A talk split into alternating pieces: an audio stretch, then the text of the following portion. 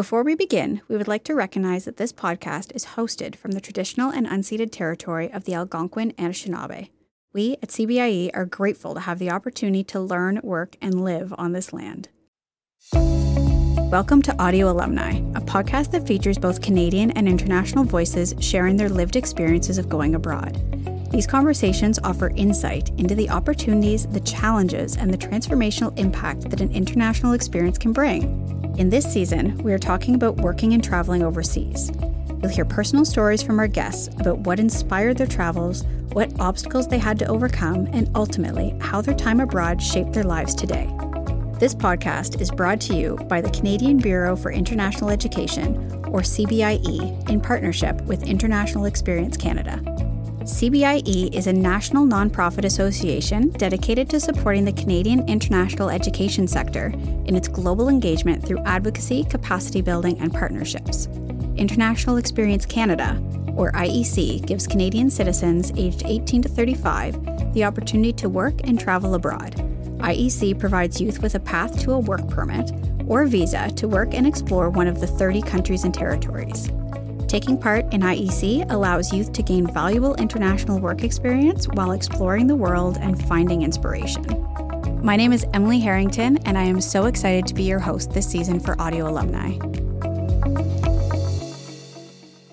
She defines herself as a conscientious traveler.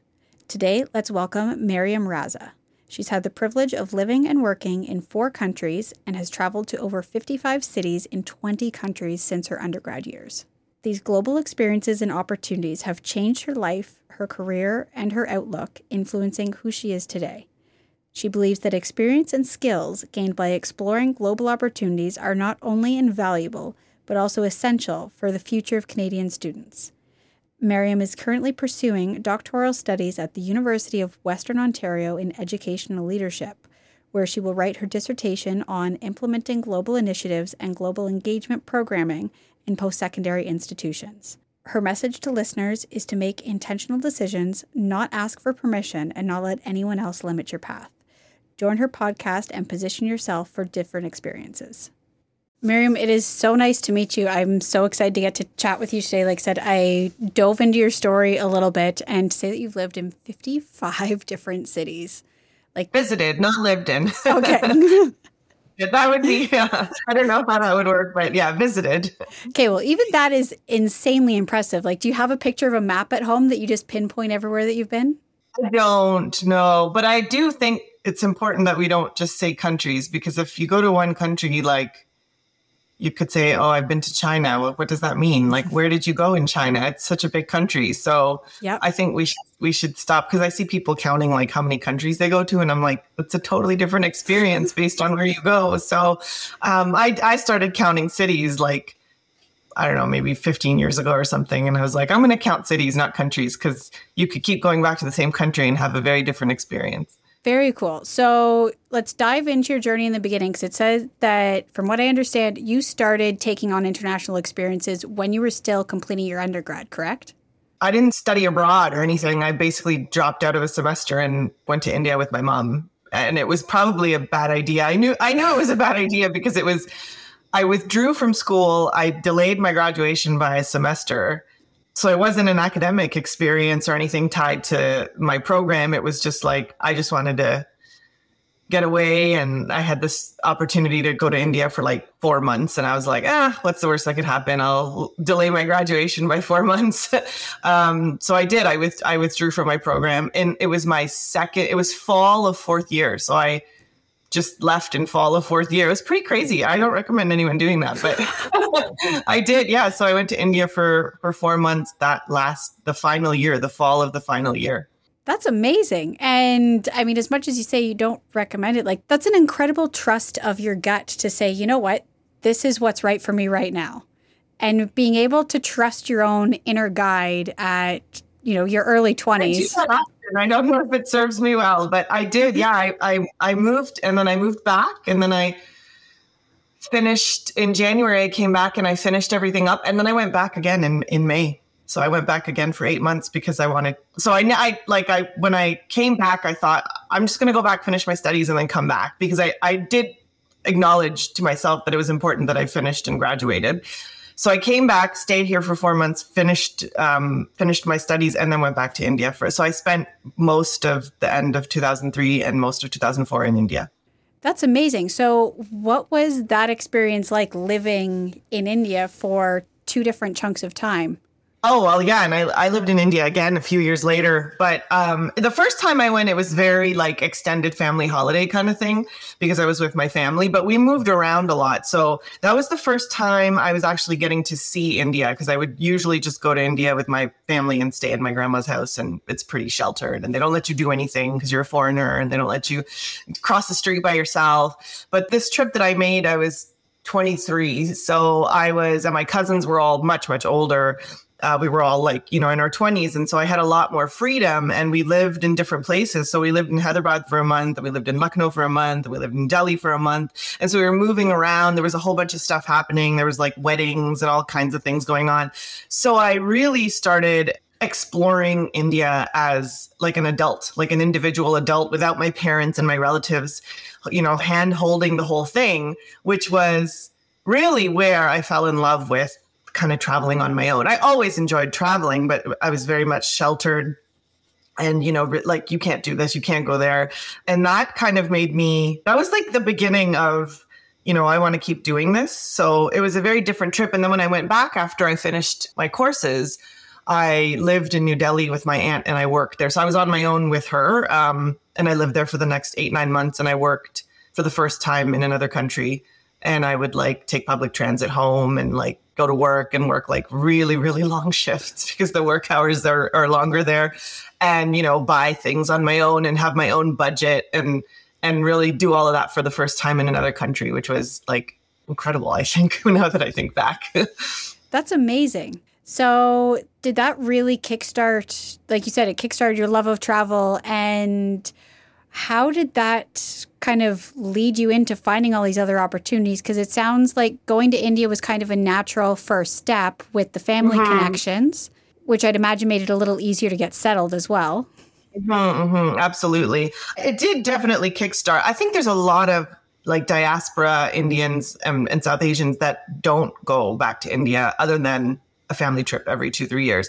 And a lot of us, as I mentioned, are very sheltered when we go there because our relatives are like, don't let them drink that. Don't let them eat that. Don't let them go there. They don't know how to speak the language. They'll get like ripped off or whatever. And so this was like the first time for me that, that people were starting to actually think I was a local because I was showing up at the regular places and I had my own tailor and I had my own hairdresser and I had my own. So like you become part of a place and your parents aren't there and your family isn't there.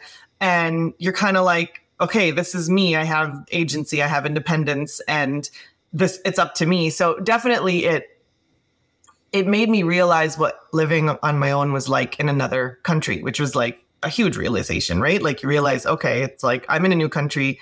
And sure, I have someone I know him. My aunt was very hands off. She was like, you do what you want. If you need me, I'm here, kind of thing. So that helped me a lot. She was not at all where did you go? Don't go there. So I had my own friends, I had my own network, I had my own job, I had, you know, like everything was just me on my own. And I did come back later that year in December and I went back to school again. So I, I, I went to Sheridan College for a year after that. And then I worked and I those three years, all I wanted to do was like move abroad again.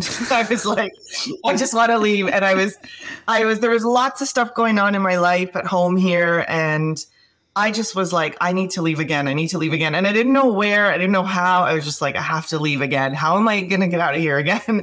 And that's all I thought about those three years is how do I get myself to a place where I can move abroad? And you know have a job where i can sustain myself and like rent on my own and like kind of thinking about long term you know sustainable living abroad not just like camping out in your aunt's spare bedroom kind of thing but like actually moving abroad and living abroad. So i was always hungry for the experience i think. That's amazing. So where did your next adventure take you? I mean i haven't I didn't go that far down the rabbit hole to know the whole chronological order, but I was very excited gosh. So till then, I had not traveled a lot. So I would say till then, I had probably been significantly, like quite a bit over India. Not too much though. Uh, and I'd been to like, you know, like I'd been to Cuba on a holiday and I'd been to the States like on a number of holidays to visit family, but I hadn't even been to I think it was that year, like the next year, I went to Paris for the first time on my own. And so I started doing these little holidays on my own because I thought, well, like, if I can live in India, I can go somewhere on my own. Like, you know, so that confidence of like, I went to the full extreme. I went to a country with like a billion people. So now I can go to Paris on my own. So I started doing these little trips, like go to New York on your own, go to Paris on your own, you know, go here and there on your own. And then um, three years later, I think in 2008, I moved to uh, Singapore. So I did actually move to Singapore with my Canadian job. So I had a job in Canada and I would like obsessively look at the job board. And my friends know I'm like a job board buff. I look at job boards all the time. Even if I'm not looking for jobs, I look at job boards and they're going to laugh when they listen to this. But um, I was looking at, the, I worked for a bank and I, I looked at the job board and there was this position in Singapore and I went, oh my God, imagine like moving and I had one friend in Singapore, a childhood friend who, I mean, hadn't lived in Canada for so long, but, but we had kept in touch and I emailed the department in Singapore that handled that job. And I said, I wanted to apply for this, but I live in Canada. Is this open to like applicants outside? And they said, um, we're not looking to hire an outsider, but since you already work in the company, you know, we won't disqualify you. You just won't get like a package because this job doesn't have like an like you know those expat packages where they fly you in and they give you accommodation. Yeah. Like this job doesn't have like an expat package attached to it.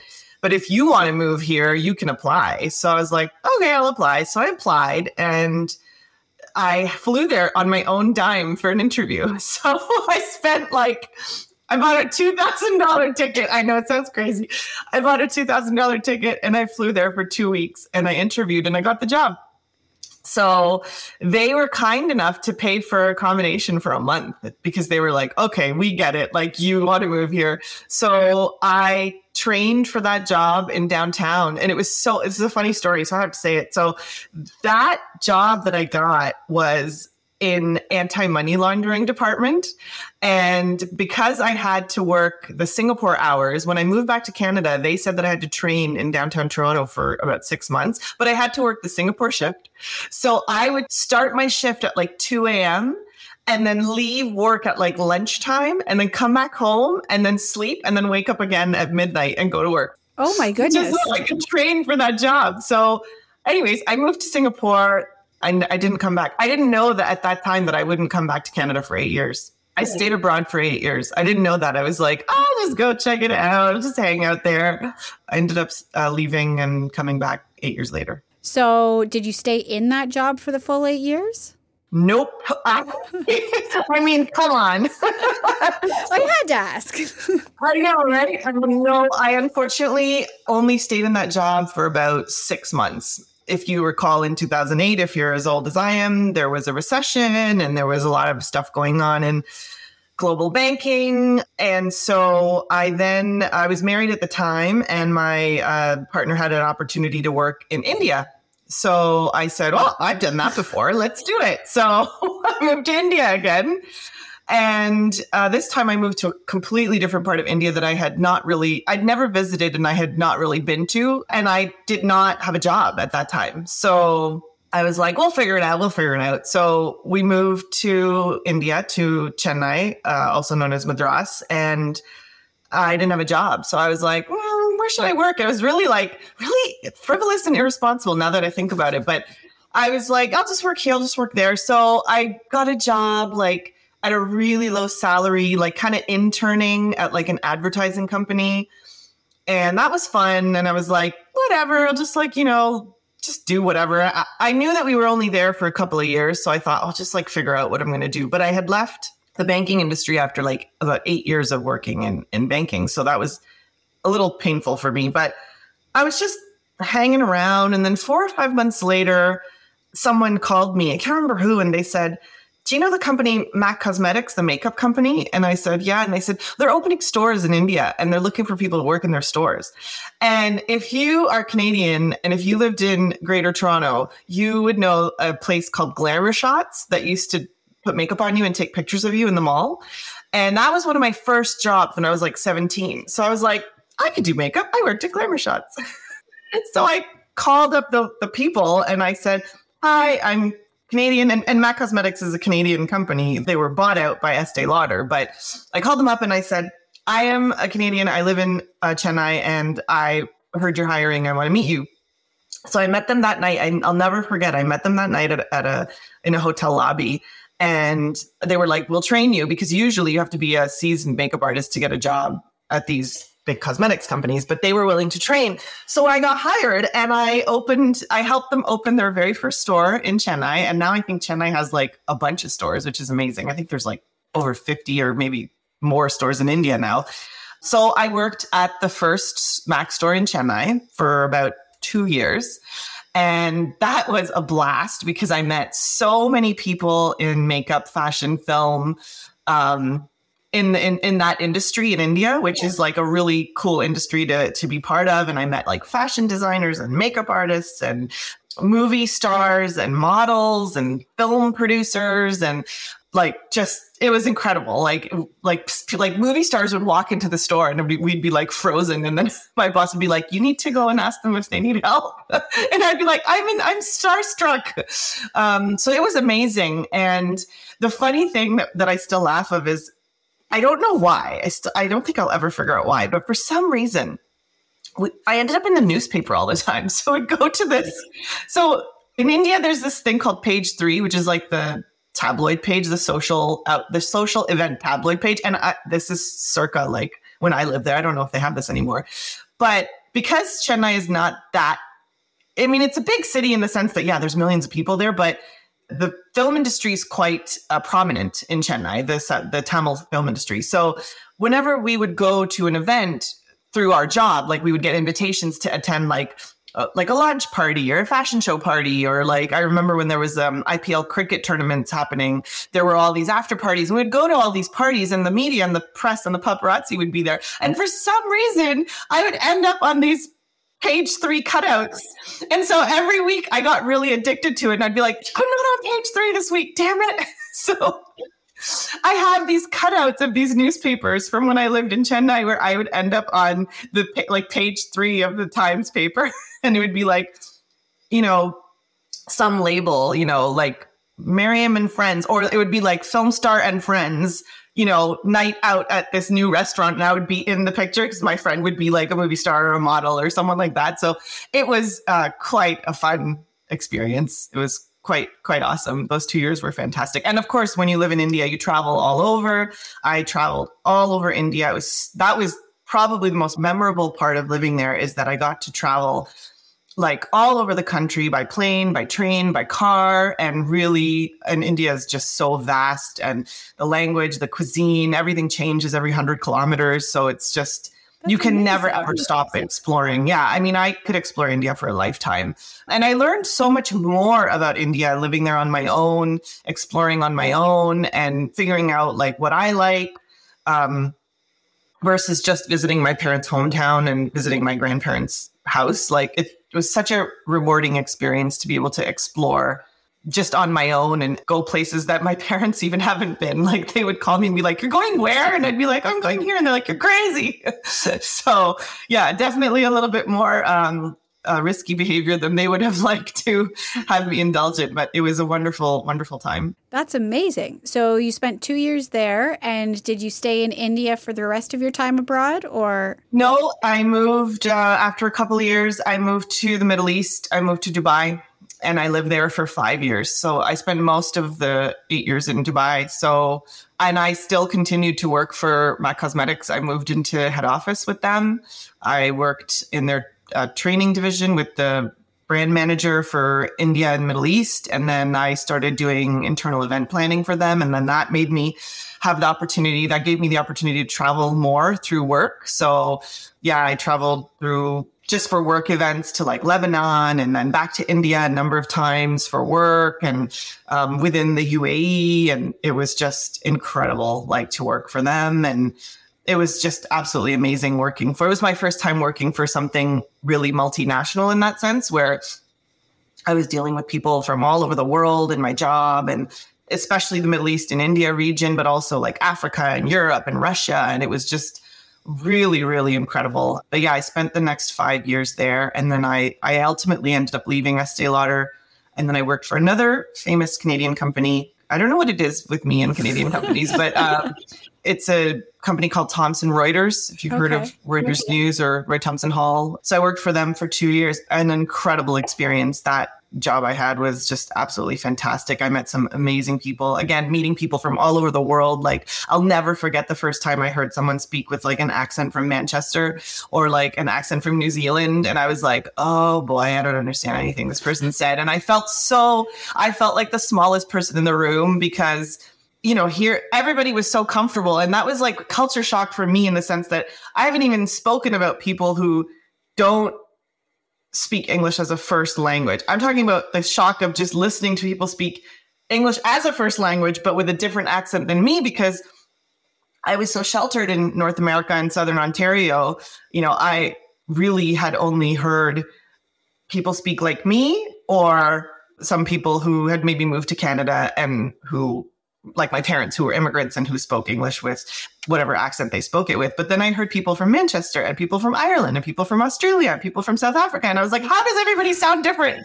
How, why do you guys all sound different? and they would laugh at me because I was so sheltered. But it really was so eye opening for me that there was all these amazing things to learn about people from all over the world. And Dubai is such a multicultural place. You get to meet people like really who are from all corners of the world, like people from Mauritius, people from Fiji. I met someone from Papua New Guinea, like just incredibly diverse population of people all coming together in Dubai. So it was really, really a wonderful experience. Very cool. Well, and one thing that I think we forget too about North American English versus other countries' English is that the dialect and the slang terminology and just the way we identify objects and things and people and places is so different from place to place.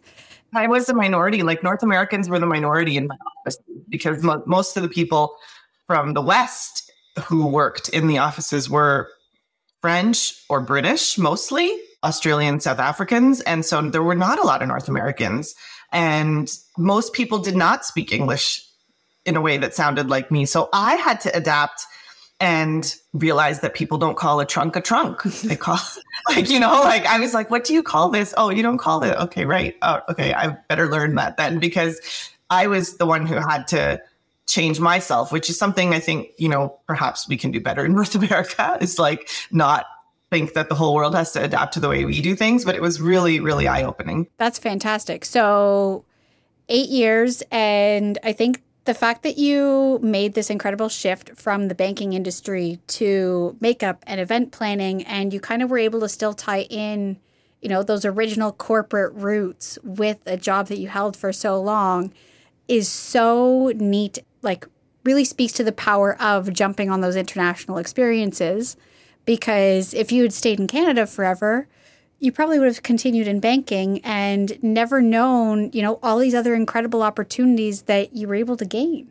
No, not at all. And I didn't really have strong career goals. I will say that. I was working in retail banking in Canada. I didn't know what I wanted to be when I grew up. I just was like, I just landed here and I'm happy where I am now. And in hindsight, you know, I probably could have definitely used some more focus, but part of the disadvantage of not having strong goals was that I took every opportunity that landed in my lap. Like I clenched it because I was like, oh, a job? Yeah, I'll take it. Like, you know, so, but I will say that having those international experiences on my resume, I'm going to assume that it's helped me get where I am now because I've been really, really privileged to have these wonderful multinational organizations and these like amazing cities like and i did not plan this but if you look at my resume it's like singapore india dubai like it's these are like people look at it and they're like oh, that sounds fascinating and i'm like oh my god if you only knew how poor i was when i lived there like it's it's there's definitely a glamorous aspect to it of course there's the real ground struggle of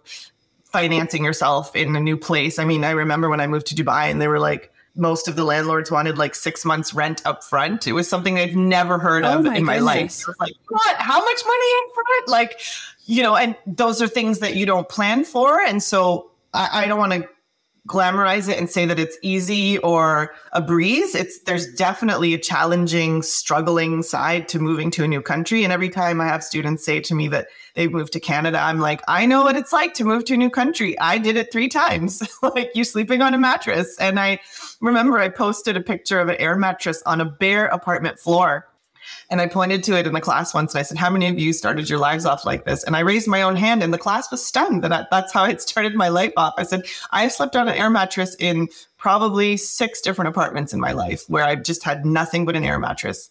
So that's humbling. I think back, I, I feel like I, I need to put that picture on everybody's desk side, that air mattress on a parquet floor, you know, like that's really, really humbling because you also respect and appreciate everybody's struggles around you. I, and I really, of course, because my parents are immigrants, but I, I don't even think children of immigrants understand their parents' struggle because we live a life of privilege. We're born probably when our parents have just purchased their first house, or shortly after we're born, our parents purchased their first house. And by the time we grow up, our parents have cars. You know, like we don't really see that struggle because we're babies. And by the time we're teenagers, our parents have kind of, you know, settled into life in the new country, wherever they are.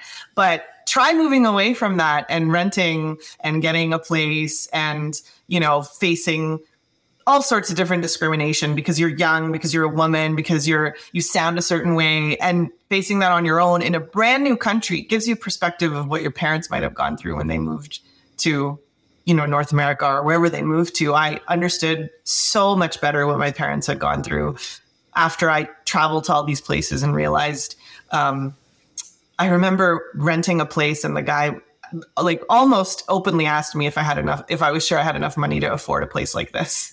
And I was like, mm, I'm pretty sure. And it was like, I was processing it as it was happening in my head. I was like, I'm pretty sure this is like racism or sexism. Like something's happening here. And I couldn't process it fast enough. And I was like, why wouldn't I be able to afford it? And he was like, mm, I don't know, just checking before I show you the apartment if you're sure you can afford it. And this was in Dubai. And I was like, I can afford it. Why can't I afford it? I didn't even understand what was happening. And then after I realized, oh, for some reason, I don't know based on what, that man thought that I couldn't afford the place that I was seeing and he didn't want to waste time showing it to me. So he wanted to clarify that I had enough money. And I just went, oh my gosh, imagine how many of these types of experiences my parents must have encountered coming to Canada in the early 70s. Like it was really I laugh about it now, but it's it's very, very eye-opening as a young person to face that kind of discomfort, really. Well, and that actually leads into a really interesting part of the conversation that we haven't touched on yet is that like that mental health aspect and embracing those struggles and how do you overcome those struggles? Because there are like you said it is very humbling to start totally fresh that all you've got is an air mattress and you know you're picking up the pieces and building the pieces totally on your own without anyone around you to really support you and lead you and guide you. And how do you lift yourself up to embrace those new opportunities and see all see all the possibilities in front of you. Yeah, it's very difficult. I, I would say most of the people that I know left Dubai, for example, because it's a has a large expat population, did so because they missed their family. And most of them were because we miss our family, we need to be near our family. And that's really important for some people. They really don't want to, especially, you know, after you have kids and you have you have a family of your own and you kind of you have uh, aging parents and you're, you know, like at least an eight hour flight or 16 hour flight away from your siblings or your parents or your grandparents or whatever the case may be, you don't have a support system where you are. And for some people, that's okay. And for some people, that's like a no go, like they need to be near their support system.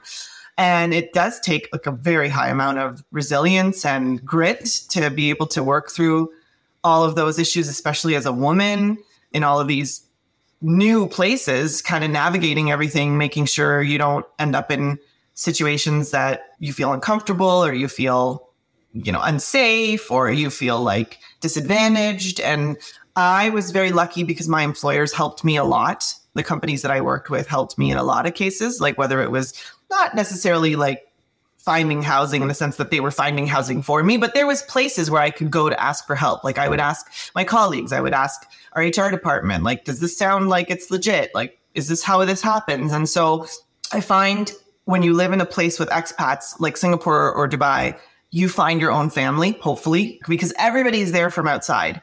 And so that's really, really important to find your people wherever you go and find a network of people that you can call your adopted family, kind of, because someone said this to me a long time ago like as long as we're on this earth we cannot function alone right so you can't function alone you can't do all this stuff alone and you're going to have to ask people for favors and you're going to have to ask people for help and then give that help back and I will say the friendships that I made, I'm still friends with all of those people. Like I have lifelong friends all over the world who I would drop right now to go pick up at an airport. Like that's your new family. And that's the beauty side of it. Like you just meet people and you have new friends and new family that you otherwise would have never, ever, ever met in your whole life.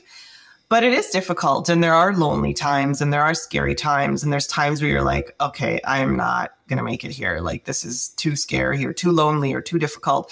Especially, you know, you're abroad and maybe you lose your job or, you know, you, your landlord saying, oh, we got to evict you. Like, where do you go? There's no mom and dad to go camp on their sofa. Like, what are you going to do? And we've, I've had a lot of that happen. I remember when we first moved to Dubai, we thought we had housing and then our housing got canceled. So we didn't have housing. So we had to spend 10 days on somebody's mattress, like in their family room. We just slept on their mattress for 10 days before we got another place. So there will be downs. Like I think people don't anticipate that there will be downs and ups, but people go through those even here in Canada, right? Like, of course, some of us, I mean, had I stayed, would I have had that much difficulty? Probably not because I have family around, but you can't explore the world and expect everything to be up all the time, right? There's going to be downs and ups, and you need to have support. You need to have people in your corner who can empathize with you and understand you. And when I lived in Dubai, I had an incredible, incredible network of friends who were basically family, like taking care of each other's kids, like going and grabbing milk for each other, like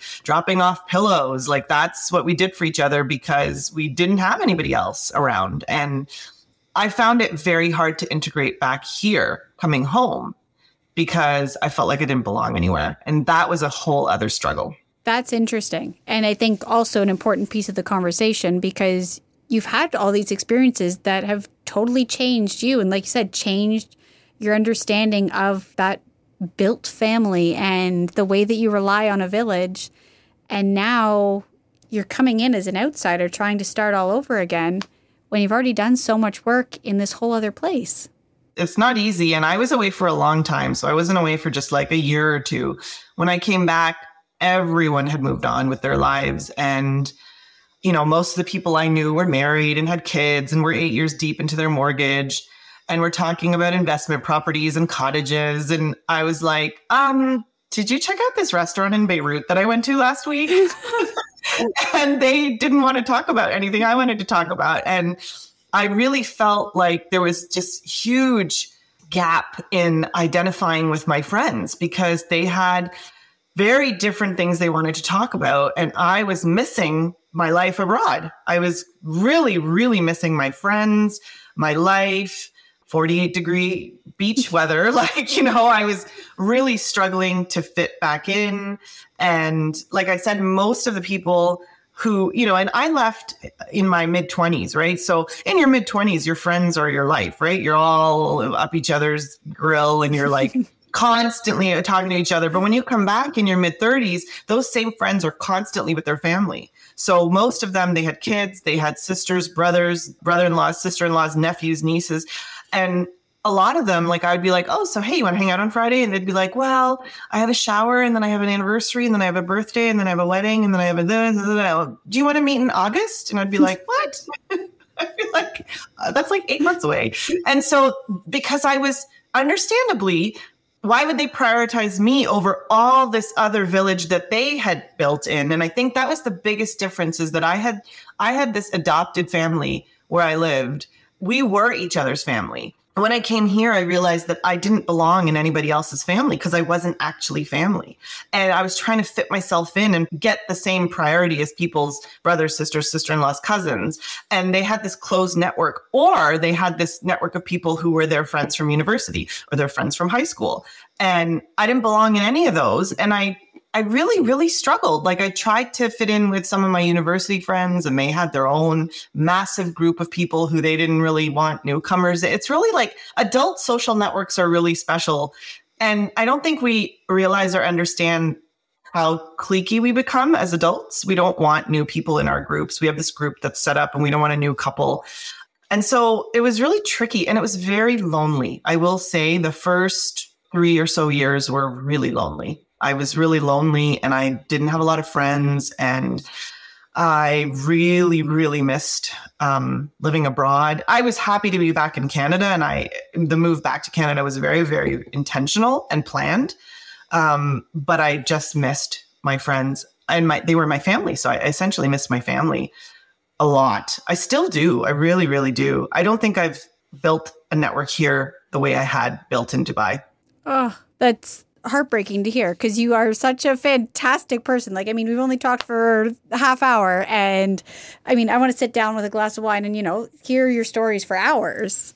But for anyone who is, you know, on the fence about whether or not they should be taking these giant leaps of faith that you've been able to take, what is some advice that you would give them to try and make that decision? I don't know. I don't want to like discourage anyone, but you really need to do it with not a grain of salt, but like a bag load of salt and lots of courage and bravery because it's going to take a long time before things start looking normal and comfortable. And uh, initially, it's going to go from everything being foreign and strange and uncomfortable, and you're going to be nostalgic for home.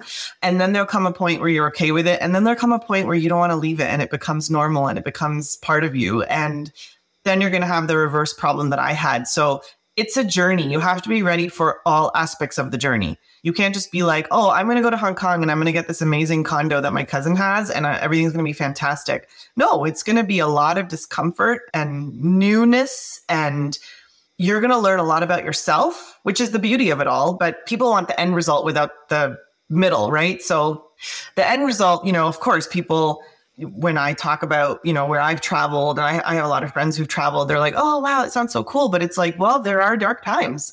so yeah. you have to be ready for all that. And you also have to be ready for the fact that you're going to miss out on whatever's happening here at home. So, yeah, you're not going to be here for those births of those nieces and nephews and those weddings. And you're not going to be eight years deep into your mortgage and you're not going to have that cottage that your cousins bought. Like that part of life, you're going to accept that you have a different life. And so you can't be too hard. You can't, we can't have it all, right? So yeah. just understand that it's a journey and it's a learning process. And I wouldn't change anything for the world. I wouldn't. I wouldn't change it for the world. I would do it all over again if I could. And I joke to people that I'm like itching to move abroad again. Like, I'm like, okay, I think time is coming for me to move again. like, I'm getting a little itchy, but that's the truth is it's a bug that's what they call it they call it a travel bug right yep. so it's nice to be home i love canada i i say that i'm i joke that i'm more canadian than uh, everyone else because i left and chose to come back intentionally like i intentionally chose to bring my kids here to raise them here because i thought this was the best place in the whole world to raise my kids but i also want my kids to go travel and live abroad and embrace the world for all its beauty and learn about other people and other places. And that's just as important to me as having a home basis. But calling multiple places home is just an extraordinary privilege. No, that's amazing. And thank you so much again for taking the time to have this conversation. It is so powerful. And not only that you had this experience when you were young, but that you took those formative years and built your family around this idea of relying on each other along with building your village in all kinds of places. Yeah, absolutely. And now I work in international education. So it's really like full circle for me because when I see a student feeling apprehensive or saying, I always wanted to do that, I'm kind of like, I've been there. I, and even the incoming international students, there sometimes we have these really surprising conversations where I know exactly what it's like that you've left your whole family behind and you've moved to a new, scary, cold place that you don't know anyone and the smells and the sounds and everything is different. And on top of that, you're in school. I wasn't even in school, but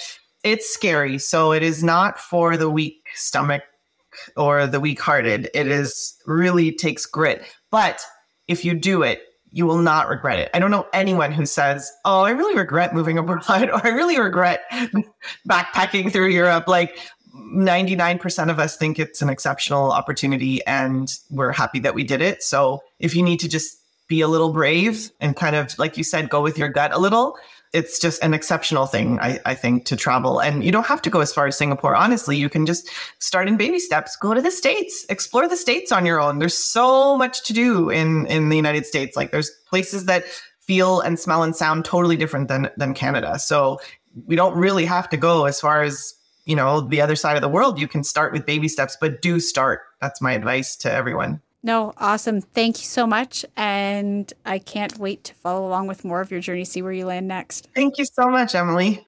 And that ends this episode of audio alumni. We want to thank our listeners for joining us today.